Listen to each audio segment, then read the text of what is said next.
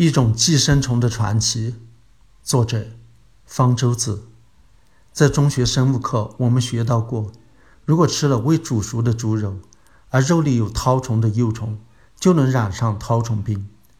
绦虫真是一种可怕的寄生虫，能在人体内生存几十年，长到十几米长。不过，肉中的绦虫幼虫用肉眼看得出来。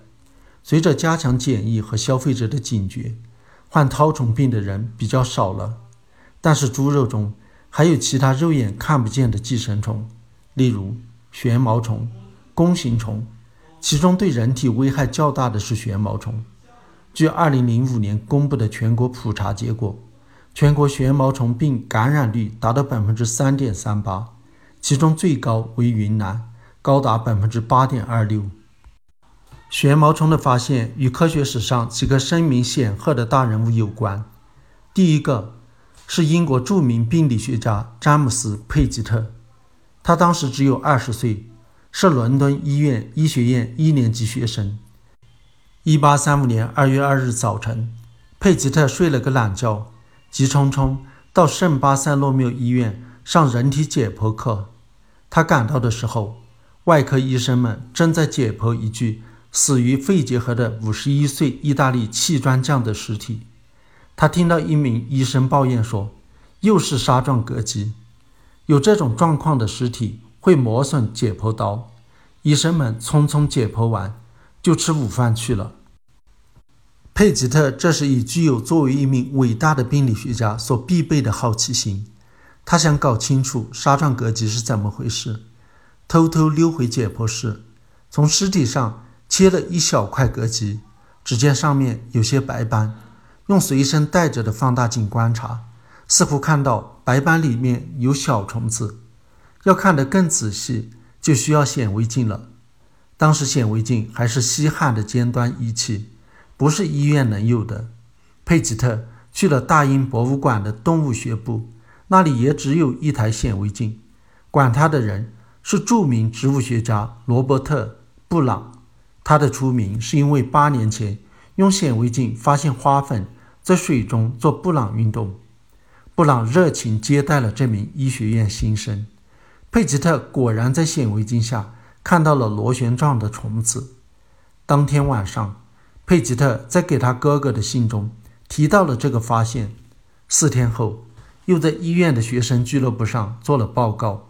以后，佩吉特在病理学上还有很多重大发现。有一种疾病以他的名字命名，但他与旋毛虫的关系就到此为止了。佩吉特在去大英博物馆之前，向当天参加解剖的外科医生托马斯·伍莫尔德说了。伍莫尔德也从尸体上切下一块膈肌，然后也去找显微镜。他知道附近的王家外科医师学会有一台，管理人是他的熟人理查德·欧文。欧文以后将成为历史上最著名的古生物学家之一，恐龙就是他命名的。担任大英博物馆总管，并创建大英自然历史博物馆，但是当时还只是外科医师学会收藏室的助理主任。他也在显微镜下看到了寄生虫，而且准确地画了下来，写成报告。二月二十四日，在伦敦动物学会会刊发表。在报告中。欧文只是很不情愿地简单提了一下佩吉特，把旋毛虫的发现归功于自己。旋毛虫是怎么进入人体的呢？这要等第三个大人物的上场。这次是德国人，现代病理学的奠基人鲁道夫·威尔肖。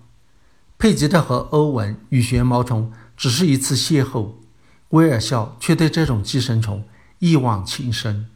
从19世纪50年代到70年代，威尔肖一直在研究旋毛虫。他做的实验现在看来有点不道德：从感染旋毛虫幼虫的新鲜尸体上切下大量的人肉，喂给狗吃。数天后，狗患病死了。解剖发现，狗的肠子里寄生了大量的旋毛虫成虫。这就证明了人体感染旋毛虫是因为吃了有旋毛虫幼虫的肉引起的。而且旋毛虫能让人得病。威尔肖还发现，如果把肉加热到五十八点五摄氏度十分钟，就可以杀死里面的旋毛虫。威尔肖不仅是伟大的医学家，还是社会活动家和人道主义者，希望他的医学发现能够造福于人类。德国人有生吃猪肉的习俗，比如吃生火腿或者把生肉酱涂在面包上吃。威尔肖到处演讲，呼吁德国人改掉这一陋习。许多德国人认为威尔肖侮辱了德国传统文化和民族感情，威尔肖因此饱受人身攻击。德国兽医学会更是认为威尔肖跨界了，是不懂装懂，误导公众，派了一名兽医尾随威尔肖。威尔肖到哪演讲，这名兽医就到那里当场反驳威尔肖。在一次演讲中，威尔肖拿出一块生火腿，说他感染了旋毛虫。请这名兽医当众吃下去。这名兽医不敢冒这个险，狼狈地说：“不。”有人可能觉得奇怪，胃酸不是强酸吗？为什么不会把旋毛虫杀死？这是因为旋毛虫幼虫外面有一层保护膜，由结缔组织组成的囊包在保护它。胃酸和消化酶逐渐把囊包消化掉，旋毛虫才能跑出来。这时，旋毛虫已经到了十二指肠，一出来就钻进肠黏膜躲起来。所以，胃酸不仅杀不死旋毛虫，反而被它巧妙地利用来解放自己。旋毛虫幼虫在肠道里快速地变成成虫，几周后会被人体免疫系统赶出体外。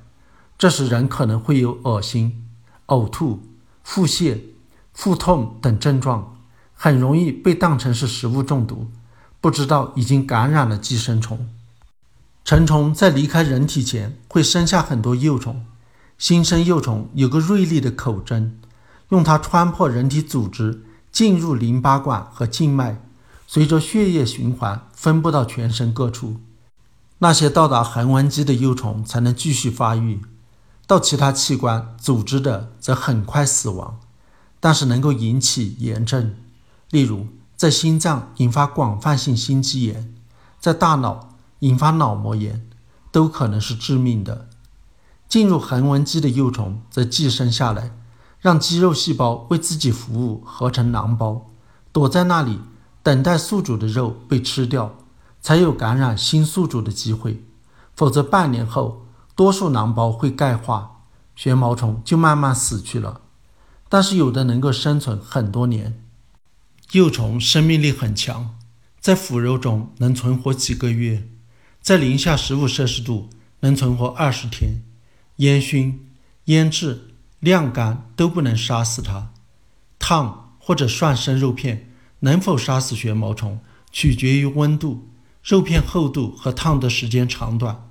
保险的话，至少应该在八十五度烫一到两分钟，直到肉的里外都变成灰白色。